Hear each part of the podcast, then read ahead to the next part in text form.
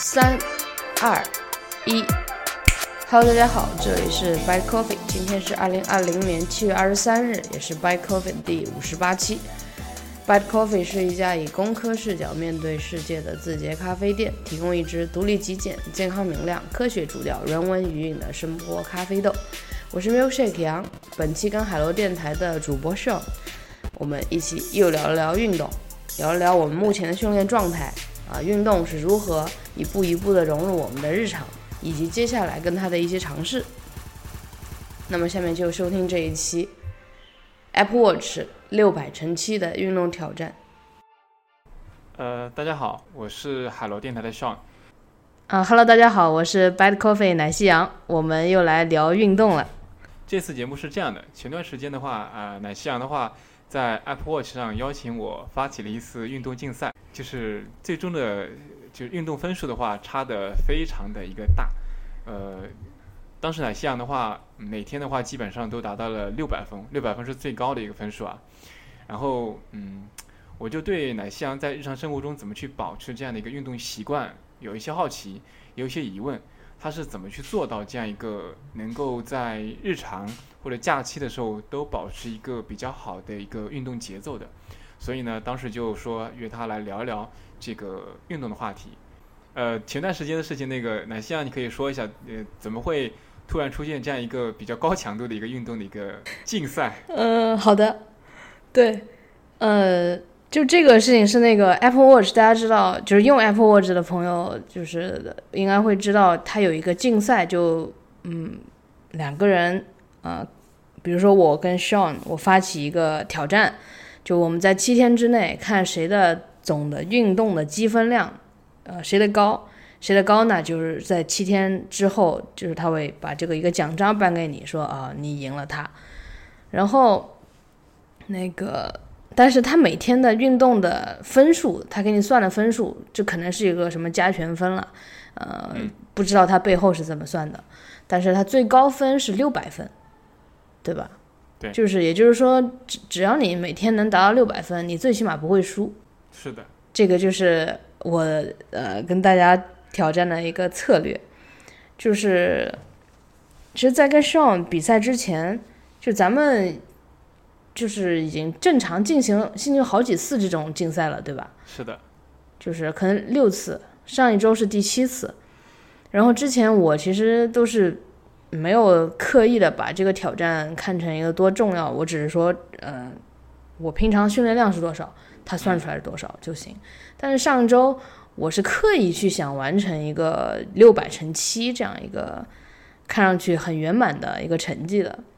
嗯，就是想这么做的一个原因，也不是说我想赢，跟我比赛的那些人，嗯，是之前有一个网友。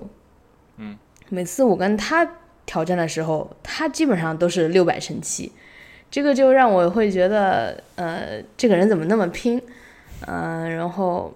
觉得他挺有意思，我就跟他聊了聊，我是说，呃，你好厉害，然后每次都是六百乘七，他说就是图个圆满，呃，原话大概是这么讲的，他说就圆满什么六百乘七，然后我就。因为这这件事情已经是很久之前的事了，就是他每次都能达到六百这个事情，呃，我一直知道这个人，然后，但是事情巧合是在，呃，我之前已经不用 Apple Watch 了很长时间，嗯，大概有小半年，整个疫情期间，虽然现在还在疫情，但是没有当时那么严重了。整个疫情期间我都没有用 Apple Watch，我用的是佳明的九四五。因为之前播客里面有跟大家讲过，我换了手表，然后我当时还请了那个少数派的三阳来跟我聊一聊他对跑步的一些作用吧。然后其实都没有用 Apple Watch，呃，就佳明这个手表，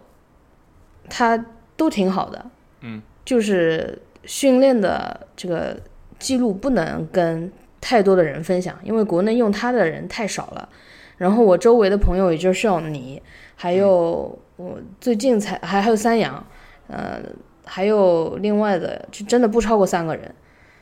然后这个时候，你只能跟自己比赛，呃，所谓就加加名的这个 slogan 叫 Beat Yesterday。然后其实跟自己比赛呢，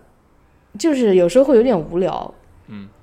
呃，我这样大半年大半年下来，训练量还是在这样，但是没有特别，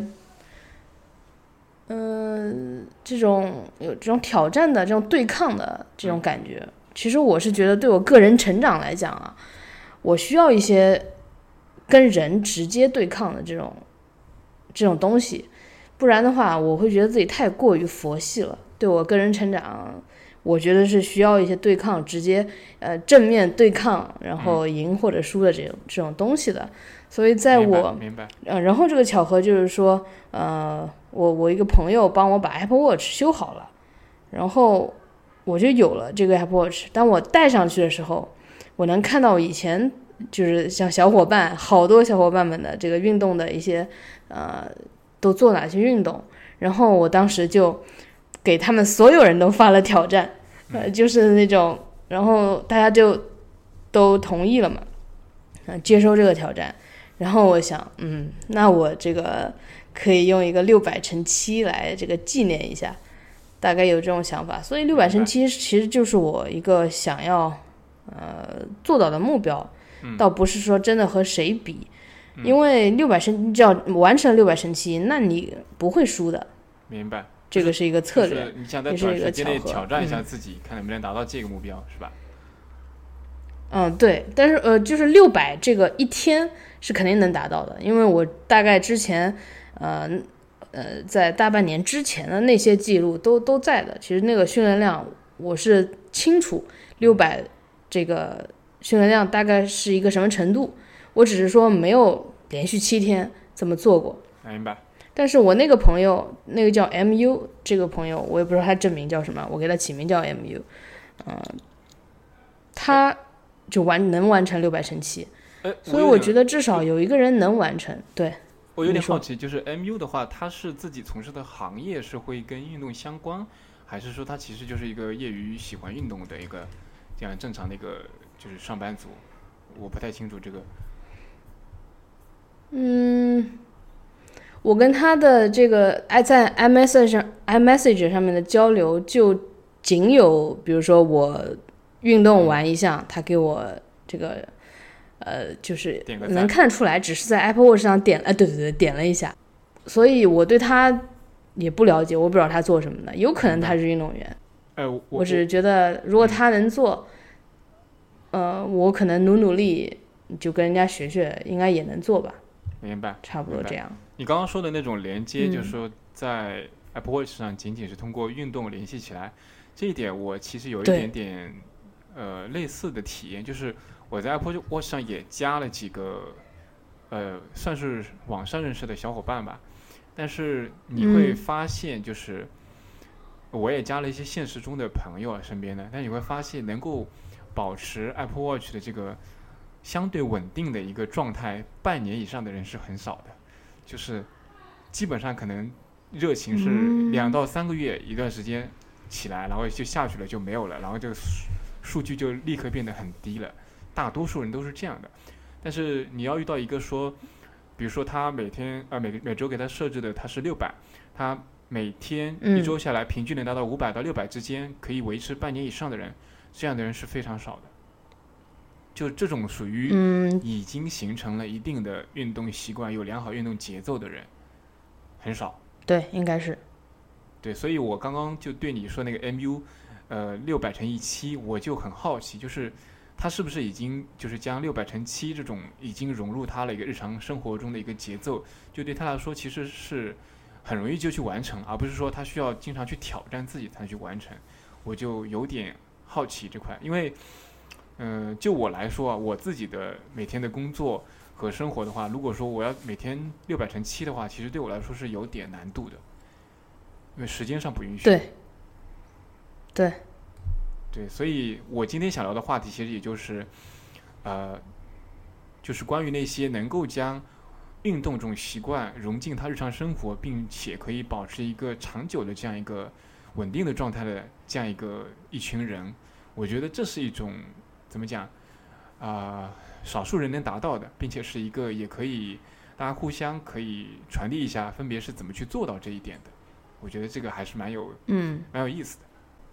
对，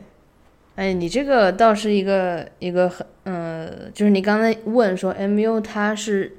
呃，是甚至会会说他是不是一个运动员，对吧？嗯，如果他是一个运动员，那这个对他来说就太容易了。但就我观察，可能他应该也不是个运动员，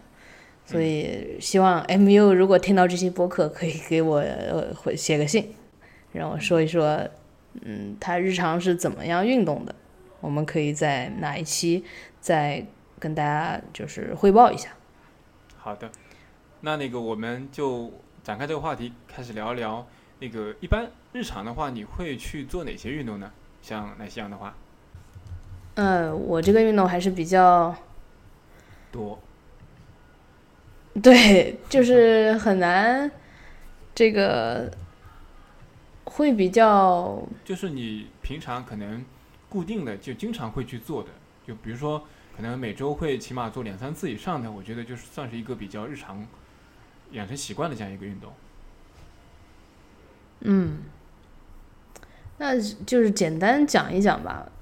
简单讲的话，我一周七天可能会去五天健身房，然后剩下两天在家。然后，嗯，像去健身房的话，因为之前在疫情的时候，我们健身房在装修，然后它就是很多涉及私教的那部分是没有的，所以这部分也很好的让我自己，呃，重新来规划自己的训练。嗯所以这是也是我刚才迟疑的部分。其实说我对自己训练这一块，还是呃把自己当成一个教练，来给自己安排计划。我觉得这这一点我做的还是比较好的，但是这个话题特别大，所以很难讲。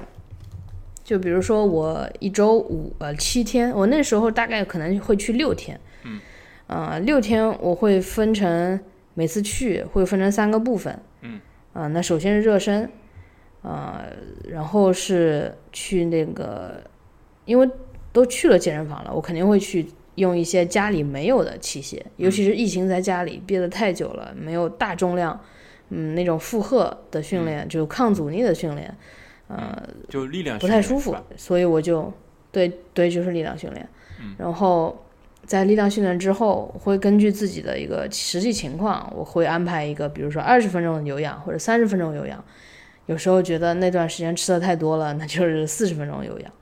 嗯，呃，基本上是这样的，呃，一个流程。但是至于每天，比如说周一到周六或者六天我怎么练呢？嗯，呃，基本上我会跟大家再详细汇报一下。比如说周一，周一我是觉得就是它是一一周的，对我来说是一个一周的开始。嗯我总是有更多的精力，很充沛，所以这一天我放臀腿，OK，啊、就是很，嗯、大重量的。嗯，其实说来还是臀腿，我做的还是比较简单，什么硬拉、深蹲都会做啊，嗯上重量，重量会记录，然后呃最多能做多少个，然后这个个数乘以呃这个它的重量，嗯啊，达到什么样的一个负荷，就是一个整整体的量。嗯、但是我在这一块记录这一块做的还不是特别好，我只能大概知道自己最重的，嗯呃那个公斤数大概能做多少个，嗯，就这个样子。这是周一练臀腿，然后周二的话，因为臀腿臀腿日，嗯，会非常累，嗯，然后周二我就会稍微练一练核心。核心的部分其实是说，除了大家知道是肚子这一块，其实不叫肚子了，就是普通人可能会觉得是肚子，那其实是这个腹直肌啊，啊、这个中部的核心和包括你连接四肢的地方，其实都叫核心。嗯，核心是你每天走路，呃，爬山，这个呃蹲起这些很多动作，你要需要稳定住的，就控制住核心，其实你整个人就会比较稳定。嗯，啊，就不会容易摔跤。一般容易摔跤的人，他都是核心不稳定，或者他说他太高了，他太高了就是呃不稳，重心太高，然后容易扭到，对，容易扭到，这是真的。就是我周围的有朋友，就是走一走就会有一个踉跄，被崴到，会跌倒。其实他就是他没有从来没有想过通过核心发力来走路，所以这个就是一个很好的让健身融入你日常生活的。嗯，就是走路的时候，你其实就已经收收核心了，收腹、啊，这个是呃更玄不叫玄学了，更呃深入一点的，就是你呼吸的时候，你要怎么用这个腹腔去呃练习你的核心这一块肌肉。其实这个腹式呼吸吧，算是也是一种比较我推荐的融入生活的。然后周三，因为核心这一块是比较很轻松的，就是练完没有什么特别大的感觉。嗯。呃，所以周三也会练大重量的一些东西，就是背部。周三练背。然后周四的话，就是你看这个节奏，就是呃大大大大叫什么大肌肉，然后小肌肉群，然后大肌肉群。到周四就练手臂。嗯。其实我手臂也没有认真的练，只是呃稍微。也想说好看一点，练一点线条吧。嗯嗯，大概是这样。然后周五就是一个，呃，这个男生和女生还是不一样，因为周五我我说是练胸，但是女生练胸和男生练胸是数量级的一个差距。嗯啊，我可能练胸，比如说推的话，也就推个最多最多最多一只手八公斤的这个叫什么哑铃，把它呃。这个叫 dumbbell bench press 啊，对对对对对，我也推起来。但男生不是，男生哇那厉害，啊，我看他们呃都挺害怕的，就是我看着他们就好好害怕，他们那个砸下来，就是他们就是男生的这个这一块会更加的需要大重量去刺激。嗯，我也是随意的，就是叫渐进式的加一加重量，不太会狠练。啊，周五是这个呃练胸，嗯，然后周六和周日我会看着再练一练小肌群，啊，加放松放松，嗯，比如说高兴了就去爬个山，不高兴可能回家一边看电影一边划船机，嗯，也是就是很常很常见的对我来说，就做一做有氧恢复一下，然后用筋膜枪打一打一些肌肉，这是周末我会做的。我然后我家里，我家里其实现在已经，就我住的这个地方，已经没有什么客厅可言了。我就把这客厅变成一个我健身的地方，然后有电视，我就把，呃，就做有氧的时候其实还是很无聊的，我就看一看电视，然后做一做有氧，就一起合起来，差不多这样。所以这个就是我一周七天在疫情的时候，我完全自己给自己安排的一个计划。明白啊。整个是差不多这样。我我听下来，我觉得你已经是一个专门的、用心的在去做健身这样一件事的一个爱好者了，就已经不是简单的。我觉得将运动融入日常生活，因为听下来你一周要练七天，这个强度已经很大了。我觉得正常，我觉得一周能有四天以上，我觉得就算是一个比较有运动习惯的人了。但是你一周七天的话，这个这个就比较有运动习惯了，而是说你不运动不行，我觉得是。嗯，对我当时就就是收到你这个如何将运动融融入日常生活的时候，我就想到，其实这个对我来说已经不是个问题，嗯，但是我觉得这个问题我要指出来跟普通的听众，就是可能只是一般的爱好者讲的，就是其实我这样的这个安排是比较容易的，就是为什么呢？呃，因为我知道我反正都是天天要去，我不需要内心的纠结，说今天下雨我是去还是不去。嗯，今天可能加班多了一个小时，我去还是不去？我没有这个决定的犹豫的时候，我我就是去。就其实这样反而是帮我减少做决策的这个精力，呃，就是不需要消耗这个精力，我反正去。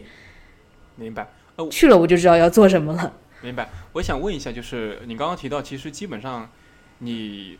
一周的训练基本上把全身基本都覆盖到了。你看，你要练腿，练手臂。练胸，练核心，对，再加上有氧，嗯，你这样每每天的话，大概固定会花多长时间在？就比如说你星期一的话，你练腿，大概会多长时间？加上有氧，整个的一个训练过程。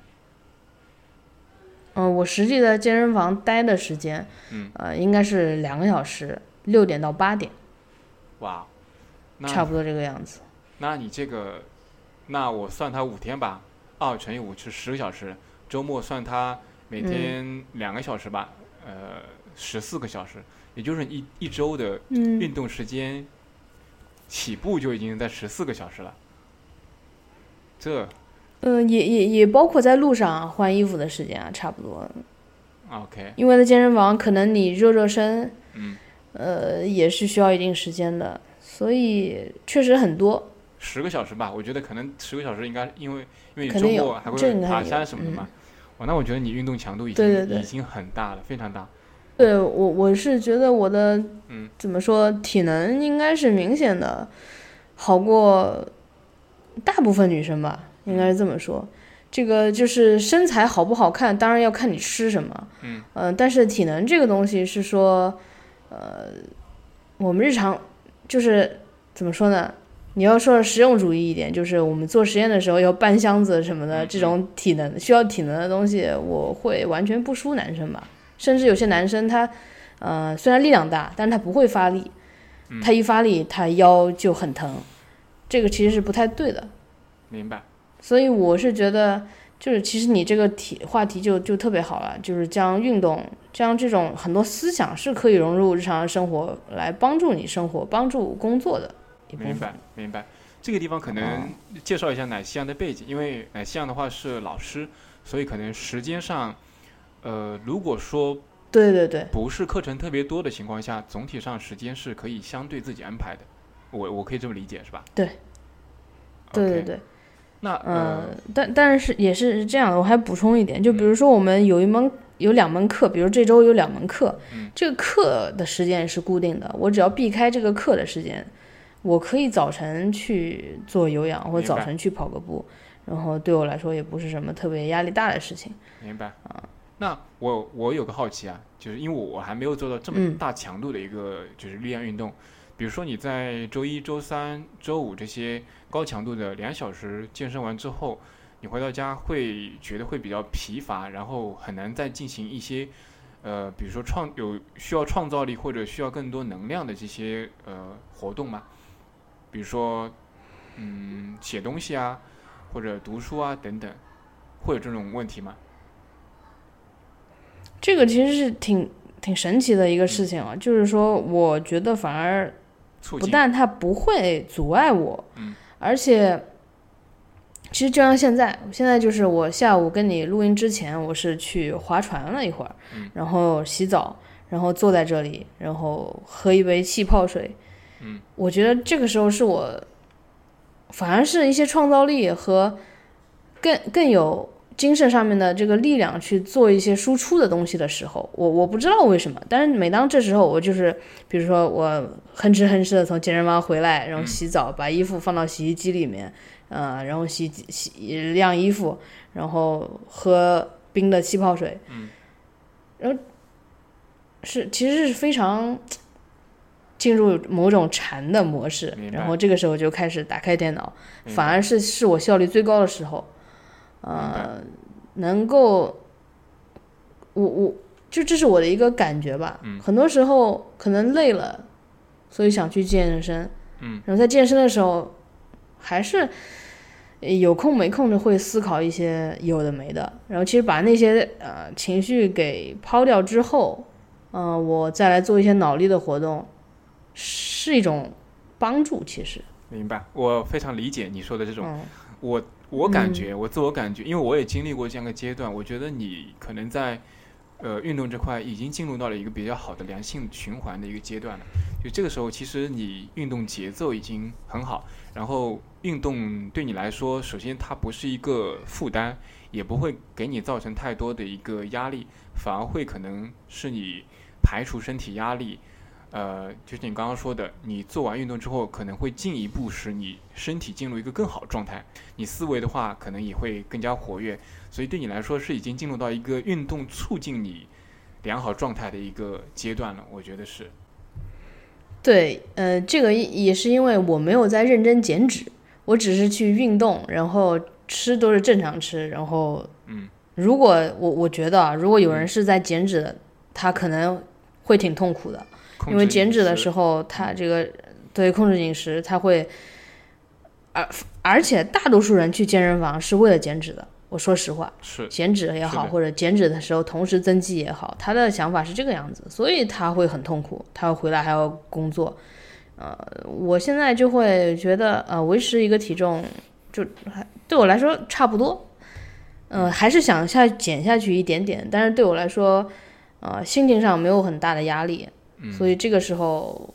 反正我就是去运动，去呃做好我给自己制定的这个计划就可以了。明白。我我听下来，我觉得你这你的现在的这种训练计划和整体的节奏，应该对一个比如说还没有养成运动习惯的人，要达到的状态，应该还需要挺长一段时间。就这个要达到这一步，其实需要挺长一段时间。我估计起码要一两年，有可能需要的。如果完哦，全没有这个不止，这个不止，这个不止。你不是就对你你是经过了很长时间才达到这种状态的吧？对，这嗯个是超级时间超级长的哈，以年为单位的，就可以在后面一后面跟大家就本期的稍后的部分跟大家说一说这个如何这个就是日常运动习惯是我是怎么养成的这个明这个话题。明白。嗯好，那我那需要呢，你你你的日常对对对，我介绍一下我的。我其实跟你差别挺大的，因为我觉得你你的主体应该是力量运动为主，有氧运动为辅。我听下来是吧？你的有氧占的比例应该会稍微低一点。嗯有氧，嗯目前也怎么说呢，也比较重要，但是对你来说可能不是一。比一吧，一比一，一比一。对，我觉得是，嗯嗯，我这边的话，我其实是有氧为主，力量为辅的。我像我的话，一般呃运动差不多也是七天都会有，但是的话，我呃工作日的话，我一般是在公司嘛，一般在公司的话是会在健身房，然后我嗯基本上会保持呃三次三次的一个呃稍微中高强度的一个有氧，那比如一般是像那个跑步或者说是椭圆机等等这种。那一般是会四十分钟到一个小时左右，那这是我日常的一个有氧运动。然后呃每周的话，工作日可能会选两天去做一些力量运动，但我的力量运动相对来说可能强度是没有你大的。我主要是做一些像我的肩颈、腰腹为主的一些呃训练。其实是因为我之前就是肩颈和呃腰腹这块的劳损会比较严重，所以呢，我其实在呃，重点的去加强这两部分的肌肉力量。我是我的主要目标是能够将这块的肌肉力量可以练起来，然后让我这块的呃疲劳度啊，或者说是酸痛度啊等等的话有一些减轻。因为之前其实在这块，可能是因为长期加班吧等等因素，造成说其实会有很多的劳损在里面。对，然后呃每周大概这样三天高强度的一个有氧，加上两天左右的一个力量。但我力量的时候也会搭配一些有氧，可能就会时间会短一点，会二十到三十分钟。对，然后周末的时候一般是一次，呃中长距离的一次有氧，比如说跑步。对，大概是这样一个时间安排。嗯这个是我的主要的运动，呃，但是我也会有一些比较轻量的运动。我刚刚提到的说，我周一到周五工作日的时候，呃，像跑步啊、力量运动啊等等，是在下班之后，一般是六点到嗯七点半之间这样一个时间段，因为刚好是我们吃饭时间嘛。我运动完之后还要嗯回去公司那边继续加班，对，因为我们没有那么早嗯 能下班的，对，但是嗯我一般也会，呃，我我一天大概有三个时间段会去运动，呃，另外一个时间段比较固定的是吃完午饭，吃完午饭之后的话，我会散步，呃，三十到四十分钟左右，就每天固定三十到四十分钟，然后一般喜欢在散步的时候听听播客，对我觉得这个是我一天中最放松的一个一个时间段，因为首先早上的相对来说时间呃因为短嘛，所以工作压力还没有那么大。然后吃完午饭之后，又因为大家都处于一个休息状态嘛，没什么人找你，这个时候边听听播客，然后边散散步的话，啊，我们园区也比较大嘛，在下面转转，嗯，看看风景什么的，还是挺舒服的一个状态。对，这是我每天也会保持的这样一个习惯吧。我觉得应该应该是很多年了。嗯，这个是第二部分，可能我每天也会工作日，工作日基本上都会坚持去做这样散步。然后，呃，每天晚上回到家的话，因为我运动完之后，然后工作一会儿，然后可能会一到两个小时之后再回家。回到家之后，可能是在九点到十点这样个时间了，我还会做一下那个放松和拉伸的动作。就在家里会，我家里一嗯。般会有个瑜伽毯，然后因为我在公司的话，主要是做有氧、力量等等，其实都是一些训练嘛，它不是放松。所以呢，我回到家一般会去做一些像拉伸，像呃一些也是为了缓解肌肉疲劳度，或者说放松肩颈、放松腰腹等等的一些呃类似瑜伽动作啊，或者说一些一些康复训练动作吧，你可以理解为，对，对，所以也是基本上是一一周会四到五天嘛，基本都会有，所以我的。我的运动的话，其实会分成三部分。就我刚刚提到，第一个中午会有一个散步，然后晚上的时候，呃，我一般不吃饭的，就是会运动一个小时左右，大概就是一个中高强度的。然后晚上回去之后，会有一个放松或者一个拉伸的这样一个阶段。三部分，这三部分的话是我基本上工作日都会比较呃比较稳定的去执行的这样一个状态。然后周末的话就不一定了，周末就比较比较随意一点，可能就是长距离训练一般会有，但其他的就会稍微放松一点，有一些自己的时间去做其他事情。我觉得那我觉得你这个不很很不容易啊。呃，怎么讲？怎么讲很不容易？就是呃，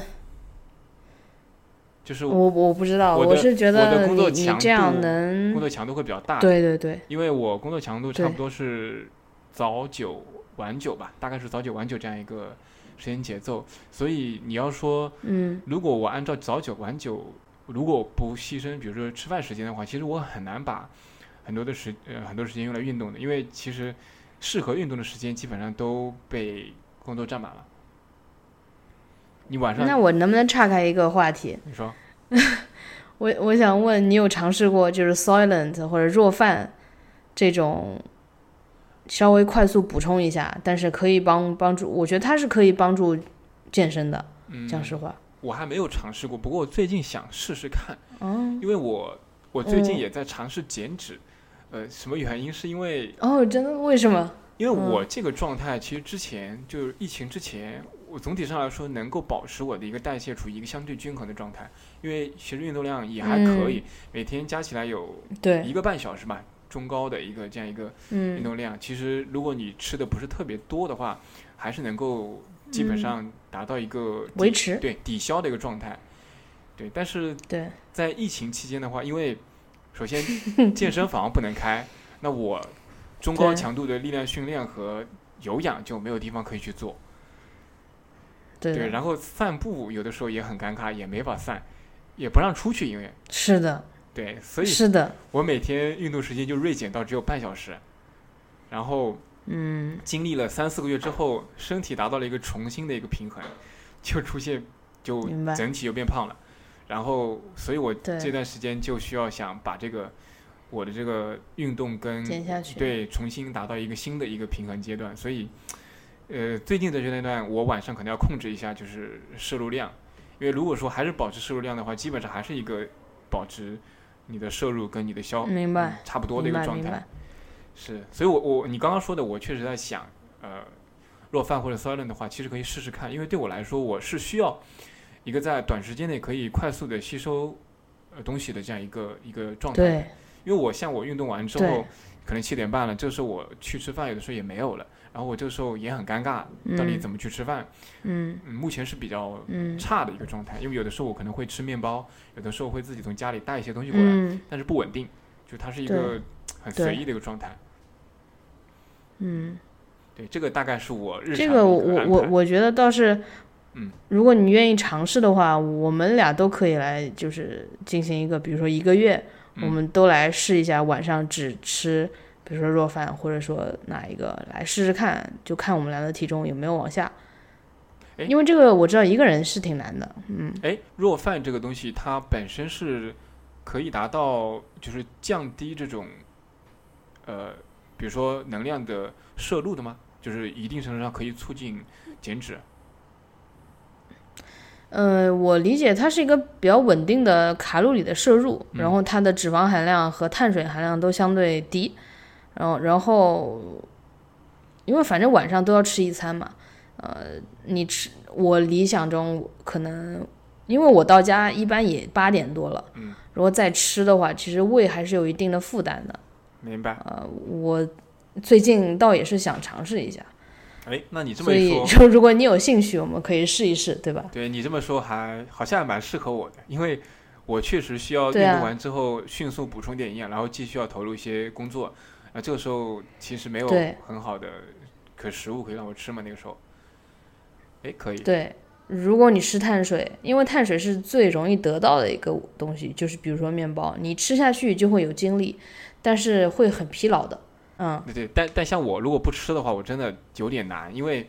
我还要继续工作，扛不住对，真的嗯扛不住，就是你你脑子都转不过来，可能会。然后我我其实想聊一下，就是因为我刚刚提到说，你可能会有一些寒暑假嘛，就是对你来说，你会嗯是一个周期性的这样一个不同阶段，所以我不知道，呃，对于比如说日常的工作状态和你节假日状态，你这边会有一些变化吗？或者说会有呃每年的周期性的这样的变化吗？就对于你的运动的习惯来说，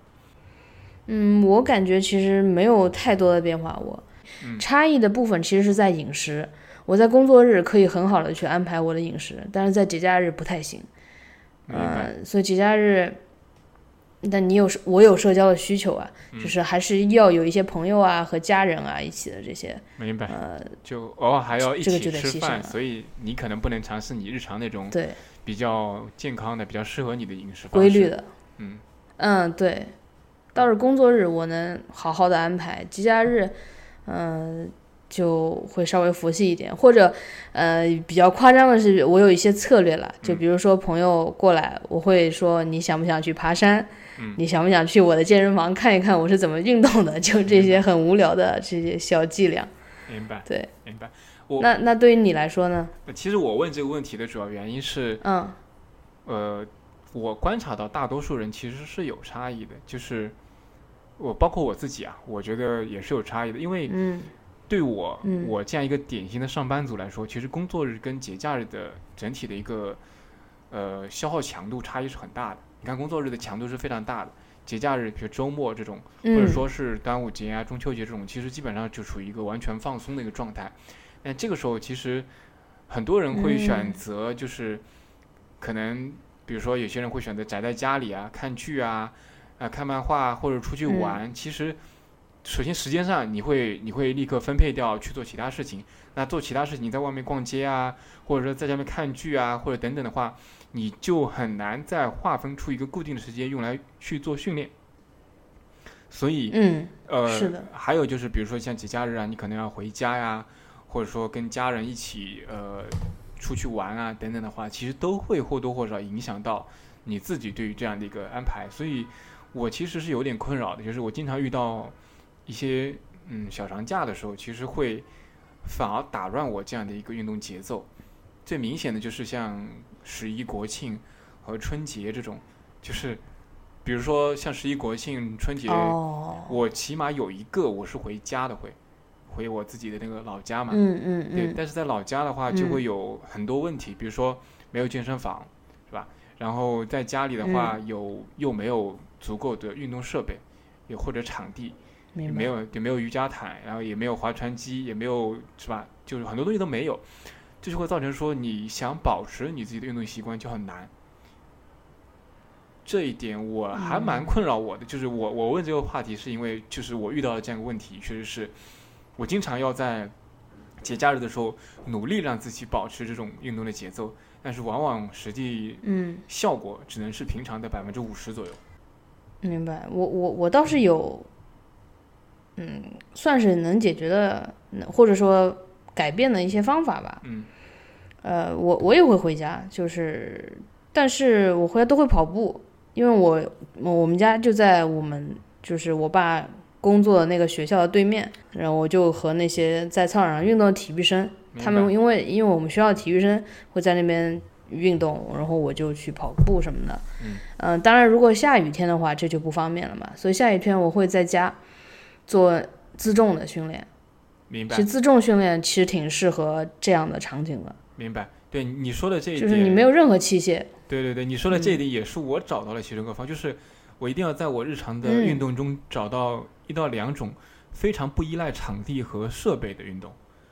比如说像你刚刚说的，像跑步，其实对场地要求相对是低的，即使你没有操场，你在小区周边或者找一个地方嗯可以不至于有太多车，其实也是可以跑的嘛，只要你双鞋？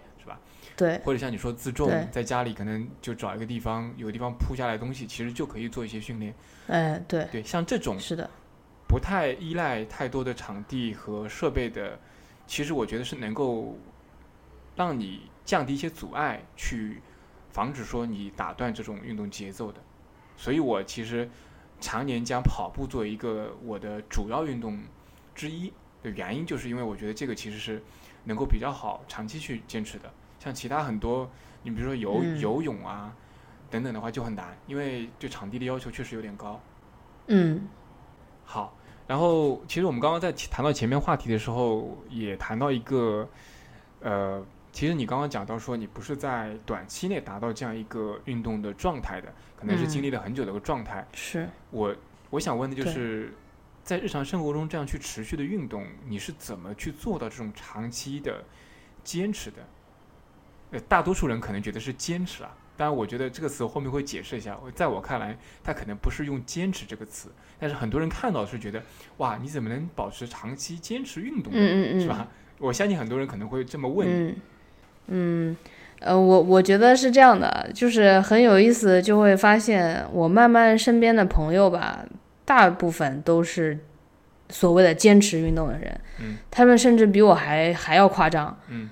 就是和我真实的面对面接触的一些朋友啊，嗯就是南京的朋友，嗯。呃，比如说像我们联系多的，比如说和你，嗯。啊、还有一些朋友，就是渐渐的我会发现我身边是被他们包围的，所以也没有人开始问我为什么要坚持，嗯。呃，运动了，就他们都这样，然后我只是我还不如做的不如他们呢，这是一点啊，就是一种感觉，是嗯。也也跟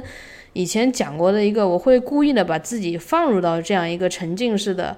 呃里面去，嗯我知道其实他们是少数人，但是我可能也比较喜欢变成这样，所以我就跟他们一起玩，嗯、有一种这种感觉。然后第二个就是，我倒是想反问一句，嗯比如说像我们上高中的时候，会不会有一些老师，比如所谓的主课的老师，比如说你的数学老师，会嗯经常去霸占你的体育课，会对吧？会有，这种事情是，呃，很常发生的。什么霸占你的体育课、美术课，呃，高中没有美术，就音乐课，我我当时是有的，甚至会霸占你的什么什么历史课、呃地理课这种这种，因为我是学理工科的嘛，一些这个数学课的老师就会把这些小课，所谓的小课其实不是啊，它一样重要的，啊、把这些霸占掉。嗯，那么我就会想，如果如果一天就是我现在还有课的话，这体育课应该是我非常非常想去上的课呀。就是能有那个时间，大家都去操场。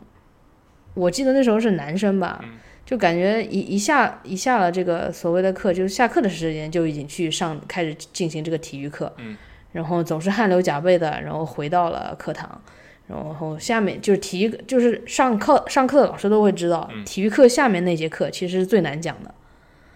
啊，大概是这样一种感觉。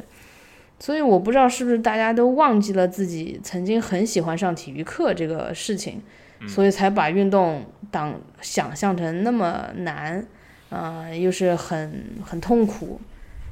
其实还好，反而我是觉得就像像你一样，其实包括我之前在美国的时候，我那时候在那边我我本来是做上班了，因为他给你发工资，你就得你就好好干活，就这样一个雇佣关系。然后我也是在午休的时候会吃完了就散步，到处走，嗯，我会需要那样一个时间，然后帮我沉淀一些东西。明白，嗯，所以每次我会拎着包去健身房的时候，都会想象成自己去玩，而不是说啊，这是一个又是一个很 tough 的事情，我要怎么怎么呃有什么目标，我要实现它，呃有什么挑战，呃挑战还是在实际的做的时候，你会一点点增上去，但是你嗯去的时候，你去健身房的那个动作只是一个 action，呃你要把这个动作就像那个。呃，我们用那个 shortcut，它是一个原它的原来的名字叫 workflow 嘛，嗯就是工作流。你这个流，你像流水一样，你是往一倒它就流下来了。你这工作流是一样的，你开始第一个 action 底底底下就顺顺就是叫什么水到渠成就就下来了。所以，嗯、可能啊，一开始的时候确实要坚持。就是为什么要做六百乘七这个小的挑战呢？嗯呃，就是说要帮助自己去养成一个习惯。我不仅做这个挑战，我有的时候还会做呃七天我都逼自己十点半的时候睡觉，嗯，那第八天多少都会十点半就就自觉很自觉的就会去睡了。明白。就是把很多 intense 强度高的放在前面，然后后面就慢慢适应了就就好了。嗯，当然这是只是我训练自己的一个方式，肯定不适合所有的人。嗯、可能有些人会觉得我很机械，嗯，但是我是觉得这是我的一个方法，我我是嗯、先变成机械，然后再变成一个人，大概是这样一个过程。明白，我没有，我我倒没有觉得你很机械，只是我觉得你的嗯。刚开始这个阶段的强度确实还挺大的，就是可能普通人一般是嗯。在该尝试的时候，可能他他很难做到一开始的时候就这么高强度，因为他没有基础嘛，你让他高这么高强度上来，他肯定是会处于一个很疲劳，或者说一个很难，他觉得哇强度这么大，可能会坚持不去下去的一个状态。但是我认同你说的刚刚那一点，就是。嗯一定是需要一个短期内看是一个需要你逼迫自己去坚持的，长期来看是形成这样一个嗯习惯的一个阶段。这一点其实我嗯我感触挺深的，是因为我我早年间就是在上学的时候，其实我是我是属于那种完全没有运动习惯的人，因为我早年的时候嗯。从初高中到大学，我都是属于相对来说会比较胖的一种类型，就是呃，你知道嗯。在初高中的时候胖的时候呢，你在大多数的学校的那种日常的运动中，比如说足球、篮球，呃，这种大球运动中，你是很难参与进去的，因为你基本上就是你胖就会限制你速度嘛，那你不太可能去能在里面承担一个很好的角色，这个是身体因素造成的，所以呢，你就会不那么喜欢那些大球运动。所以那时候我可能会做的比较多的是些小球，比如说像羽毛球啊、乒乓球啊等等，这些其实相对来说对体能消耗是稍微小一点的一些运动。呃，我是这嗯么看这个问题的，就是我我观察下来，其实能够做到长期的一个良好运动习惯的人，放长时间看，他并并不是在坚持做这件事情，就他并不需要坚持，因为我觉得坚持是说你要去克服一个痛苦的事情，把这件事做了，这才叫坚持。但是你长期始终让自己处于嗯去克服痛苦状态，作为一个人来说，我觉得长期做这件事做不下去的。所以嗯，可能就像你刚刚说的一个 workflow，或者我把它叫做 routine，它是成为你生活中的 routine 了。嗯它不需要你花很高的嗯意志力去做这件事情。就你比如说，举个例子，嗯我像我的话，像你的话，可能每天花一到两个小时去健身房；像我的话，可能每天去跑步一个小时。对我来说，并不是一件需要努力去建设自己说啊，我今天一定要去。我不需要努力建设，我提上一双鞋就去了，它就是我一个日常的 routine。嗯我觉得嗯长期来说，只有达到这种状态，才能说让你能够所谓的坚持下去。其实你没有在坚持，你只是你已经习惯这种 routine，并且这种 routine 也能给你一些正向的很好的反馈。它一定是能给你正向反馈的。对它没有正向反馈，你是不可能长期坚持这种 routine 的。嗯对，所以我我觉得很多人会误解这一点，就是如果说有一些可能还没有运动习惯的人，他看到我的时候，比如说我跟他讲我早年的时候很胖，然后现在我挺瘦的，他会问我说：“哎，你是嗯怎么做到减肥？”他不信对他呃他信他信，因为我给他看照片，他说你你是怎么嗯做到减肥的？嗯然后我跟他说那个呃其实周期比较长，我也说不清楚我是做了什么事情减下来的，但是呢这个过程中我觉得我是慢慢养成了一些习惯，然后很多人一嗯听就觉得事情、啊你怎么能坚持这么多年？他们就觉得事情这情很，他说你 你让我坚持两个月我都做不到，我就觉得大家他们刻舟求剑了。对、嗯看到这个问题的角度不一样，嗯他就觉得我好像要坚持两个月，每天都跑步让我瘦下来。他说哇这件事情我两个月都做不到，你让我做五年，这事情不可能，他就觉得他就不想做了。嗯但是嗯他们不理解的是，我刚开始做这件事情的时候，我可能前两个月我也是坚持的，但是做到五年的时候，我并不是在坚持。就我其实嗯是已经养成习惯了，这个时候其实对我来说，我并不需要克服那么大的一个障碍或者痛苦去做这件事情。所以我觉得对这个，也就是说，我觉得是能够长期去保持运动习惯的一个方式或者方法。嗯是的嗯。其实，其实跟你差不多。其实我初高中的时候也是一个很胖的一个状态，我刚开始跑步也是从我我刚看翻了一下这个叫 Nike Run Club，嗯，我是从一三年八月二十二号开始第一次跑步的。我当时我我我很记得，我那个时候就只能连续跑三公里，三点一六千米，这是我的极限了，就是连续跑啊。我我就跟自己说，我我就试试看，我们就连续跑，跑到哪儿不行了就停下来，就是三公里。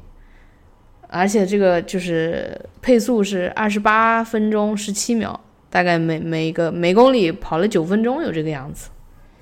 我刚开始三公里都跑不到，就 我刚开始三公里都跑不到，就连续的是吧？对，连续的三公里我都跑不到，我只能跑到一到两公里。刚开始就是龟速，真的属于龟速状态。对，其实这些东西都是都是一部分。就像这个事情已经一三年了，然后现在是二零二零年，已经七八年过去了，呃，所以这当然是一个很漫长的，是，呃，一个一个过程。嗯，我我开始的可能比你还早一点，我是二零一二年左右开始的，就是我真的开始嗯规律性的跑步和减脂，那个时候是减脂为主，是二零一二年左右开始的。那个时候我大概可能花了一到两年时间吧，就是慢慢养成了一个跑步的习惯。因为那个时候我我大学的时候已经将我高中的时候呃体重控制一些，但是大学的时候用的方法都是基本就是偏向节食那一类。就是减少摄入，对，减少少吃。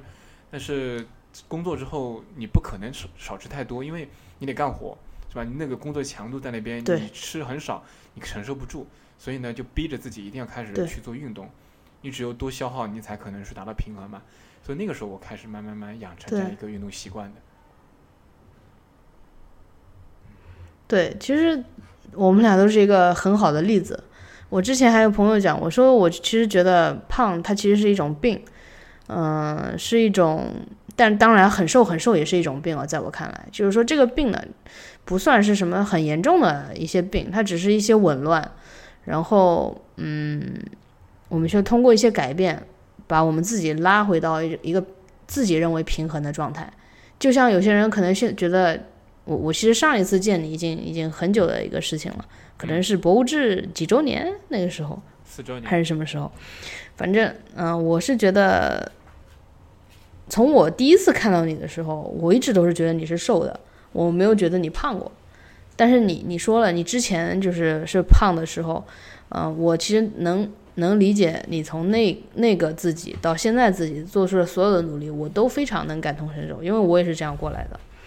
然后。我就能很能理解现在一些呃在减脂的人他们的痛苦在哪里，然后呃那个也是知道他们要经历哪些痛苦才能嗯恢复一个他们自己认为平衡的状态。明白，我我所以很多女生是很不容易的。对对，就像你说的那个，就现在很多人想减脂嘛，但是我一开始很早年的时候就在学校里面的时候减脂，其实出发点是就是。呃，怎么讲？就是处于一个比较胖的状态、肥胖状态的这样一个，呃，不管是少年或者少女，在学校里的话，其实多少会受到一些排挤的。即使他不是一个明面上，明白他一定是会有这样一个隐性的排挤的。所以呢，其实对于青春期，这是个短板了。对对对，就你一定会在某些地方是弱于别人的。所以不管是你在运动啊，在哪些方面，就你会你会让觉得你这个地方不行，自信对，会让自己不自信。对，所以。所以在那个时候，我其实那一点对我的自信或者对我的伤害，总体来说那个是比较大的。就是我一直因为那个时候那一点，就是会不太内心里总是不太自信。所以呢，那也是我触发想让自己能够瘦下来，达到一种呃我自己更舒服的状态的一个主要的动机。对，然后我我其实印印象比较深的是有一年。我应该是在一七年左右吧，那个时候已经从我瘦下来大概有五六年时间了，而且那个时候我已经有常年的跑步和打网球等等的习惯。有一次我记得在网球场上跟一些那个网上认识的朋友约打球，然后打球打完之后，呃，旁边有几个也是一起来的朋友不认识，但是呢，他们也是应该日常打球的。然后他过来说：“哎，他说那个朋友，他说我看你那个。”就是打网球的状态挺好的。他说：“你身体状态是怎么可以保持的这么好的？就他说，他说我觉得你整体的身材和整体的那个肌肉比例上面都保持的很好。我当时就很惊讶，嗯因为从来没有人跟我说过这种话，嗯，就是从我记事起，从来没有人跟我说过我的身体很好。身体状态好，对，第一次有人直接告诉我说，因为他没有，他完全没有我以往的任何的，他不认识我，他不知道我过去是怎么样的，他他只是从现在的眼光看我。他说：“你为什么会有这样好的状态？”嗯我才意识到自己真的会有一嗯些改变，并且这个时候其实，在别人眼中已经属于不一样了。对他来说，嗯，对对，但是，对，所以我总体来说，我觉得就是，其实我之所以去做出这种嗯坚持运动，其实首先是发自内心的，是内在驱动去去开始的，而不是说，其实像现在很多人可能觉得，呃，比如说女孩子吧，想要减脂，啊哎，，对，可能不太一样，我觉得是。就早期我我是因为可能一直处于那种不自信的状态，然后让自己想要达到这样一个呃相对自信，并且我希望，因为其实你你肥胖的时候会有很多的困扰，或你身体上会有很多困扰，会让你不舒服嘛。对，其实我也想感受一下，到底嗯，对的，轻盈一点的那种状态是怎么样的一种状态。对，是的，是的，是的，嗯、你说这个，我我也很有这个感触，就是说让自己变得自信，嗯，这个其实我为什么有时候会很喜欢和一些热爱健身的人一起交流？我发现他们是更加开朗的，然后面对这个世界是更加积极的，嗯、然后尤其是一个特征吧，我不知道你有没有注意过，呃，有一次我和我的那个康复的小教练一起，我第一次看到他的时候，我就还挺喜欢他的，因为他的肩是打开的，女生，嗯中国的女生吧，嗯很难，就是你第一次看到她，我很难看到一个很挺拔的中国女生，我不知道为什么，就是好像她的肩都不都是有一些些圆肩在。哎，我但是我这个人观察也是比较细致啊，就是很奇怪，我会看这个人肩有没有打开，呃，就是我那个小教练，他是日常嗯就肯定是很很很厉害的一个健身的人，他的肩是真的是打开的。我无论从正面看还是背面走在他后面看，我都能发现他那个就是很有型啊，嗯就是那种给你的那种呃，身形板带来的他身形那种板正是吧？赶上去就是 非常有力量的感觉，一种。呃，很有魅力，然后很很阳光、很积极的一种一种状态，呃，是我就是非常喜欢的。对你你说的这个其实挺常见的，就是因为我在原公司里的话，其实也会接触大量的男生女生嘛。其实你会发现，对，特别像互联网这个行业啊，就是因为可能大家 伏案的时间真的太久了，所以你 真的要找到一个，对，就是就像你刚刚说的，双肩打开、身材身体挺拔的人，嗯，很难很难。对，就是对的，因为他这个行业从事的关系，它的强度很大。大多数人，如果你没有运动习惯的话，你一定是属于一种有点萎靡。有点萎靡或有点驼背、半驼背的状态，佝偻着那种，会有这种的。嗯，不是他没办法，因为你的强度在那边，你的身体肌肉始终保持那种状态，它一定会慢慢慢慢就是变成这种状态的。只有你说你保持一个强有力的、有节奏的这样运动的习惯，你才能自己使它维持到这样一个比较挺拔、比较板正的这样一个状态。这个是需要付出很多代价的。对，对，对，所以确实是，我也看到很多就是女生，就是一同样是一个女生，可能同样的身材，可能同样的胖瘦，但是挺拔和不挺拔两个人完全不一样。嗯，是的，这个我觉得是会影响一些气质的。当当然，这只是我的个人审美，或者说咱俩的这个审美是这样的，呃，对吧？这也不能，哎，我想了解一下，就是因为我看你做过这么多运动，除了一些健身房的，也有很多嗯户外的一些运动。嗯，你现在最喜欢的运动是什么？对。呃，最喜欢的运动，我想了一下，可能说实话还是爬山吧。呃，再具体一点，可能就近可可实现的，就是家门口爬紫金山。嗯，呃，我可能还更喜欢喜欢更喜欢一个人去。嗯呃因为我一个人能感受到，就是和和看看不同的树，然后不同的植物，这种会非常愉快。嗯，一个人的原因就是把我和自然放到一起。一个人是原因是你觉得跟别人一起的话，可能他的呃爬山的节奏或者说看东西的节奏跟你可能是不一样的，是不是？还是更自由的状态？是因为啊，有这个方面的考虑，嗯，有这个方面的考虑。就是我之前也带过我们实验室的这个同学们，这师弟师妹们，带他们去爬个山，呃，就是。因为觉得大家那段时间就整个实验室的气氛不是很高涨，有些人的文章被拒掉了，有些人的文章迟迟的就很难产。我觉得应该带他们去放松一下，嗯，去挑战一下身体上的一些东西吧。然后我们好像就也就来了就八九个人，还分成了四个梯队。嗯，然后我一个人已经到了上面了，然后下面我说我给你们做标记，你们到这个时候是往左拐还是往右拐？嗯，嗯然后我发现，就是后来呢跟我一起走上去，就是跟我一个速度上去的是两个，呃，两个女生，她们是研究生快毕业了，然后会觉得她们的一些，就是在个人成长方面，确实要比低年级的同学要更加成熟一点。无论是决策方面，还是说对自己的要求这个方面，都是不太一样的。嗯，呃，我不能说这个是一个直接的看人的一个方法，但是它确实反映一个人的性格，啊够不够坚韧，够不够想去挑战一些东西，还是说，因为紫金山从那个一个山顶公园到最上面一个顶，还是有一些些小的距离。我那时候就跟他们讲说，我们要不要？可能上去还有个五十米，要不要再上去？然后就有同学说：“呃，不不不，不去了。”我说：“好，那就不去了。”呃，其实是是能反映出来一些人的特特点的，明白？嗯，不说是好是坏，只是不同人的特点。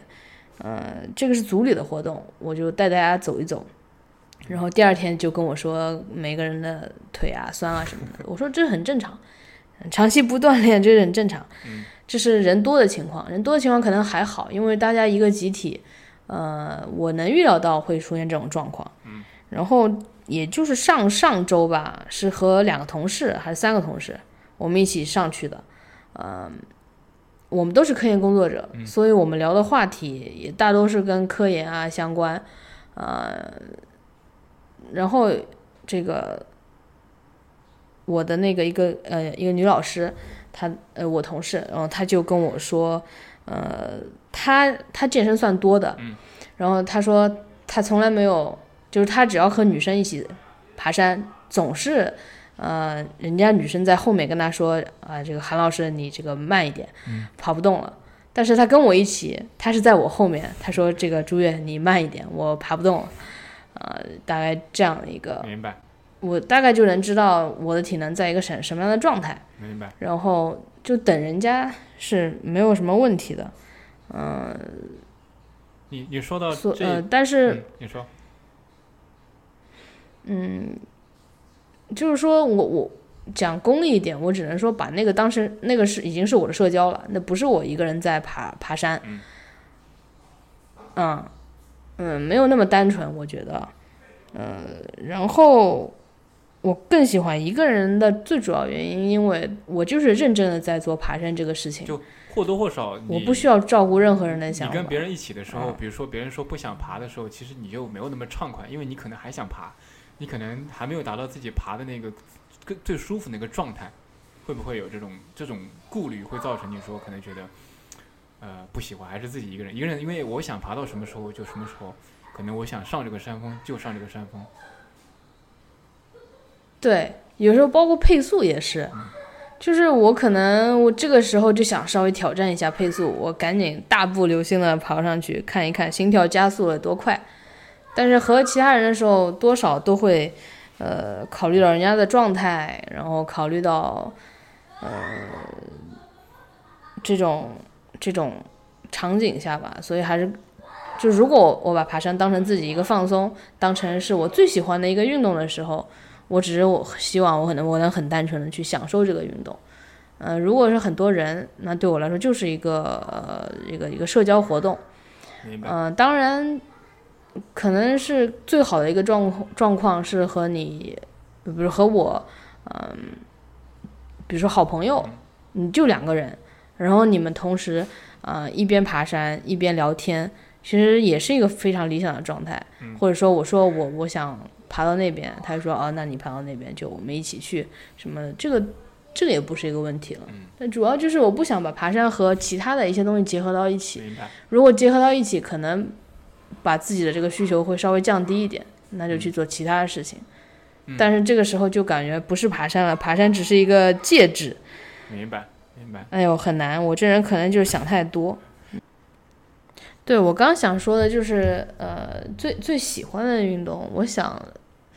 这个喜欢可能我喜欢的这个爬山多少和自由，呃，是相关的。呃，因为最近就是有陪朋友去那个去湖里面游泳。我我没有下去，但是朋友下去了，我就看他在里面游泳，我只是在岸上看看书，然后就是这个也也是在紫金山里面的一块地方，就走一走，我走走自己走走，然后感受一下这个紫金山。呃，我就是觉得他在里面游泳是一种非常自由的状态，嗯，然后当然里面也有其他的大爷，呃，什么大妈之类的都有，然后。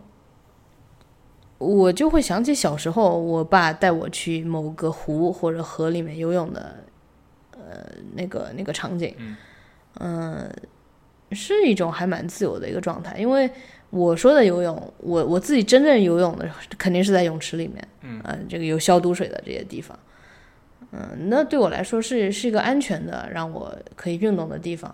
但是我我看见那些大爷大妈，我倒是觉得他们挺自由的。嗯，至少他们能能下去，敢下去。我好像现在对这个还是不太行，所以我只能选择就是看看看。嗯，明白。这种状态。明白。嗯。对我来说，其实我最喜欢的运动应该就是跑步。嗯。呃。嗯。这能感觉出来。这一点，其实，在在早年的时候，我没有那么明显的感受。但是我在前几年的时候看过那个村上春树的一本书，就是那个。呃，当我们谈跑步的时候，很有名，谈什么是吧？对。其实我我读下来，我觉得跟村上是比较有比较相似的一些点。就他在题中提到说，嗯呃，他是一个喜欢跑步的原因是，跑步是一项孤独者的运动，就他不需要跟别人对抗，也不需要跟别人发生互动，他只需要一个人安静的跑就可以了。然后。我其实也想到自己，我因为在上学的时候，其实去做那些对抗性运动，不管说是足球、篮球，或者是羽毛球的话，羽毛球实际还好一点，因为是单人的，他不需要跟别人配合，就更多需要跟人配合的。我一般都做不太好，因为我不习惯在运动中跟人发生对抗。就如果你不习惯这一点的话，你一定在这种多人运动中，你是很难去达到一个很优秀状态的。比如说像篮球或者足球这种，嗯，一定是要跟别人对抗的。对对对。但我就不喜欢对抗，所以，我为什么会喜欢就跑步这种？因为它，它给我一种安全感，就是我可以完全掌控这种运动，它只需要我一个人，我想跑多快跑多快，我想跑多慢跑多慢，我只需要给自己跑就可以了，我甚至不用跟人比。嗯，对，这种安全感给我一种，就这种运动本身是适合我性格的，其次我也能很好的去掌控它。按照我的节奏去运行，那我就会很舒服。然后是的，呃，那接下来我问，就是你最想尝试或者挑战的运动是什么？就是可能不是你现在在做的，你比如说你想后续以后去尝试或者挑战的一些有难度的一些运动。嗯，就像我之前说的跑酷吧，其实跑酷它是一个很大的一个概念。嗯，我当时是想做里面几个动作。呃，在我跑酷教练的不这个教教会之下，嗯，然后我认真的上了几次课之后，他就去一个地方工作了，就好像是去杭州吧。然后那段时间他就不在南京，然后而且是大半年啊小半年吧不在南京，然后就就停下来了，这个这锅就完全甩给他，然后就没有继续下去。但是我一直想做的那个动作就叫一个 J Step Gainer。啊，这个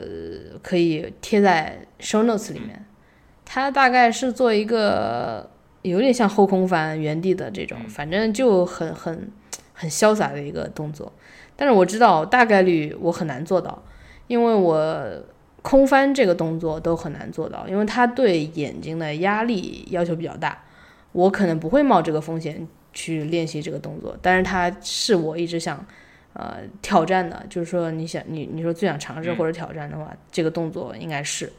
就跑酷里面的这一项这个动作，大家可以搜一搜它它是怎么怎么做到的。明白，它是很很很，呃，很怎么说优雅的一个跑酷动作。嗯它是一就是把自己的腿一甩，然后做一个原地的后空翻。厉害的人他可以连着做，明白。嗯，就是这样一个运动。期待期待你有一天做出这个动作，然后拍一个 vlog 放出来。好，我我我这边其实我比较想尝试我挑战的是一个、嗯呃赛事，我比较想参加那个铁人三项。我哇，哪一种铁人三项？就是给你鼓励一下，哪一种？自行车、跑步三个。哎，不是，就是多多少公里的那一种？呃，它不是有小铁人三项啊？标准的吧。标铁我觉得还可以，一点五公里游泳，四十公里骑车，嗯十、公里跑步，我觉得还正常人练一练应该是可以达到的。对，可以，好，那我们继续往下看啊，就是最后一项了。最后一项说话就是，呃，想围绕运动去推荐一样东西，呃，无论是硬件啊、软件啊，或者是书籍、电影啊，或者是哪怕一套方法论也可以，就有没有什么你想推荐的？呃，说推荐一样东西的话，那我现在我觉得应该是，呃，就是热身这个事情，尤其是对可能快三十岁，然后包括三十岁之后的一些人，嗯、不论是想开始还是已经开始，还是开始了很久的人，就推荐他，呃，好好做热身，把热身当成训练的一部分，嗯一个很重要的一个部分。嗯、来做，然后具体来说是哪个热身呢？我最近发现，就是我之前热身，就是对于热身也是有一个自己的一个过程的。那我最先的热身就是教练说你去跑步机，嗯啊，这个速度从慢到高，你先走个五分钟，再跑个两分钟，再弄个三分钟，那个呃，再把速度降下来，差不多身体热了就来训练。我发现那个不太好，嗯因为它就是跑步，你能调动的肌肉，你能打开的关节还是很有限的。它只是让你身体心率热起来嗯，这个太低端了。或者说，国内如果哪个教练跟你这样说，你就这个教练不太行，嗯你就不要花钱请他了，啊，你还不如请我呢。呃，然后我想说，这个热身就是一个叫 Animal Flow 的东西，就是在美国，呃，很多教练本人就开始练这个东西，叫 Animal Flow。呃，是一种叫把自己当成一某一种就是爬行动物啊，还有呃，就是各种动物的一些姿态，有点像五禽戏的那种感觉啊。但是不是这个也不是特别大的重点，但最重要的一点是说，Animal Flow 里面一个叫髋关节打开的一个动作，就是 Animal Flow 它有很多动作，你甚至可以自己去编动作。啊、但是最重要的，我觉得啊我能受益到最多的就是一个叫髋关节打开，嗯。啊、的这个目目的，因为就针对我们播客的这个听众、IT 行业的，就像你之前说的，呃，程序员很多，他们每天就是那个姿势。其实我们看一看，我们的髋关节始终是处在一个，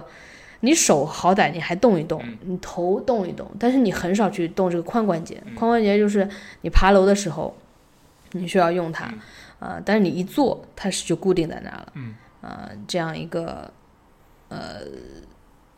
呃，关节髋关节是我觉得很很需要被打开的。然后里面大家可以去给他给大家几两个 B 站的一个链接吧，大家可以去这个前浪后浪这个站看一看这个 Animal Flow 怎么打开它的髋关节。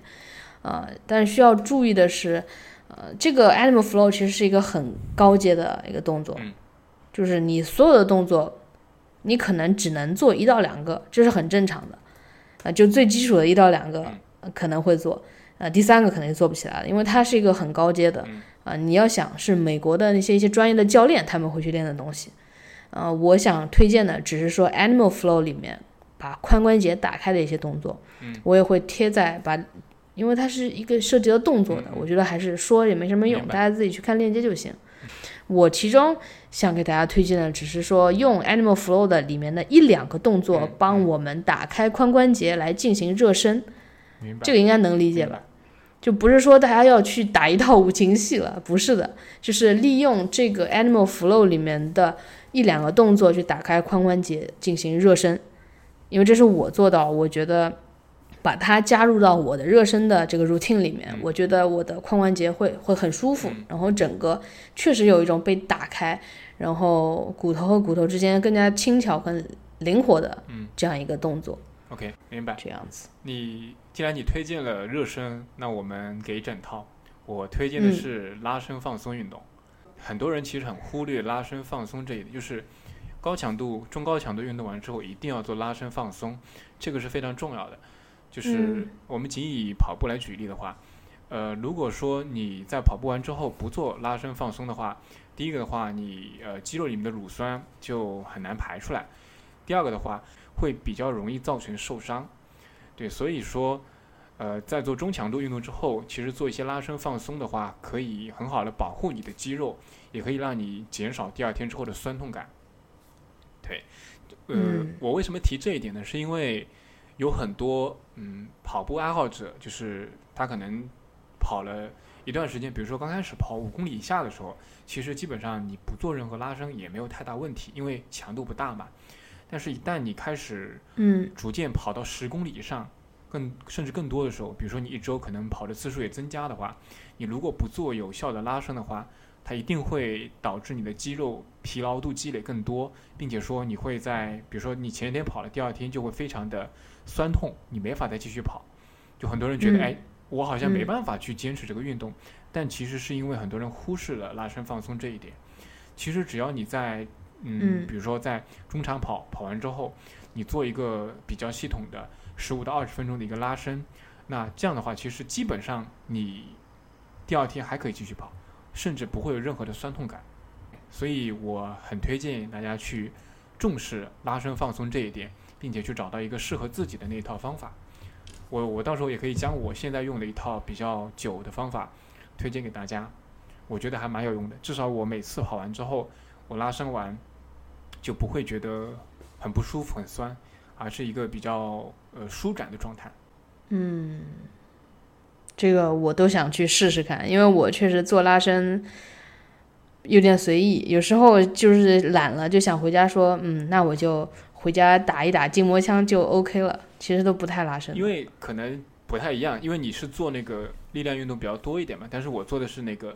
有氧的那个跑步嘛，会跑步这块其实对于拉伸这块还挺重要的，就拉伸对于跑步这块挺重要的。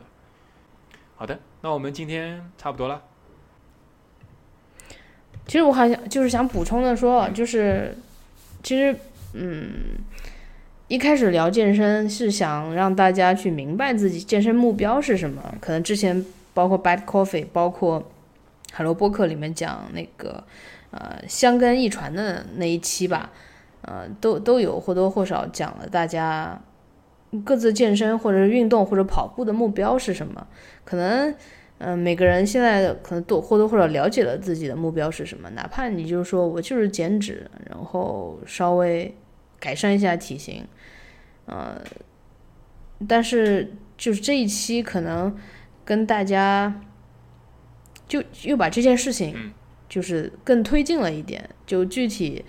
呃说到，因为随随着我和 Sean 我们两个人的对健身的不断的深入的理解，从一开始的就是就是去做就可以了这件事情，到慢慢的变成我们逐渐觉得热身是很重要的，然后这个拉伸也是很重要的。然后，甚至我们其实两个人都遇到了一些康复上，就是受伤，然后到康复的这样一个过程，这是都是实际上实际的啊过程当中我们遇到的，可能就是做播客的这一两年遇到的事情。可能如果我们可以把这种东西做成一一一些系列节目，啊，就可能有点像看真人秀这个样子。但是我们的目标，我们的目的啊，并不是说一个真人秀给大家看，只是说。呃，两个热爱健身的人，呃，怎么一步一步的去把这个话题呃挖掘到更深，嗯，嗯，然后我们是有实践在的，而不只是停留在表面。我们聊一聊这个话题，我们不是，我们是先做完了，然后再跟他谈一谈，我们是怎么怎么做到的，这样明白一种明白感觉。我觉得挺好的，我觉得我觉得我们俩，嗯，对，一个是我们已经有过一些实践，第二个是的话，其实我们还没有系统化的梳理过这个过程的一些东西。就是那我觉得，在我们去聊这些话题的过程中，第一个是去做一些系统化的梳理和总结，第二个的话，我觉得可能也会在某一些地方，比如说像康复这些地方，呃，我们可以去做一些更深入的了解，来进一步的扩展和探索吧。我觉得是。对，嗯，其实就是给播客的听众。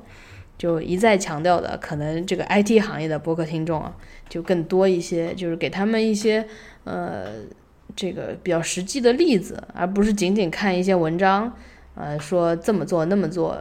其实很多他写这个的人他也没有做到，或者说只是很短的一段时间内他能做到减脂，其实他是长久不了的，嗯，对对吧？这种这种。嗯，实实在在的博客，明白。哼，这种东西。好，那我觉得我们慢慢筹划，后续有合适的话题，我们再一步步展开吧。最后，如果你觉得听完这期播客感觉很轻松，请你支持我将 Bad Coffee 做成更轻松且硬核的播客。谢谢大家收听这一期的 Bad Coffee，欢迎大家给 Hi at Bad Coffee 写信。更多订阅和收听方式在 Show Notes 里给出了链接。在本期播客的最后，我邀请到了在。节目里面被我 Q 掉的这位 Bad Coffee 的听众啊，MU，啊，我让他发来一段他是如何做到六百乘七这个运动挑战的，呃，一段关于他的音频，然后关于他在，呃，他也给大家分享了他在运动里面的几个小 tips，然后接下来请大家欣赏扬州普通话 MU 的运动经验分享。大家好，我叫木。关于圆满的梗，其实是从我写日记这边来的。嗯，当我某天经过一番努力使三个圆环都满了的话，我会在当天的日记上写：“今天的三个圆环又满了，很开心。”类似的话，后面嗯，慢慢的就简单的写成了“圆满”两个字。我发现这很巧合的双关了另外一层意思，嗯，即表示这一天有好好工作，好好生活。现在圆满结束了的美好的感觉，嗯，后面渐渐的就想要每天都去达成这种圆满的状态，嗯，一开始的时候其实是有点难的，不过现在养成了一些习惯之后，就觉得很容易了，嗯，我分享三个小 tip 给大家吧，嗯，第一，尽可能每天。把自己定的一些运动计划往时前面去排，时间往前面排。嗯，比如说我现在是每天早上起来去跑五公里，然后回去冲凉。嗯，往前面排，好处就是不会受这一天其他时间的影响，然后嗯，避免一些意外情况，让这个嗯坚持的东西给断掉。第二个小 tip 就是把运动相关的一些装备放到经常看得到或者取用方便的地方，比如说像哑铃啊、跳绳啊这些，你经常看到它，很容易就拿起来用一用、练一练。第三，最好是办公室和家里面都放一块 Apple Watch 的充电器，因为 Apple Watch 的电量掉的实在太快了。最后，感谢 Bad Coffee 的陪伴。嗯，也祝大家可以每天都能圆满，谢谢。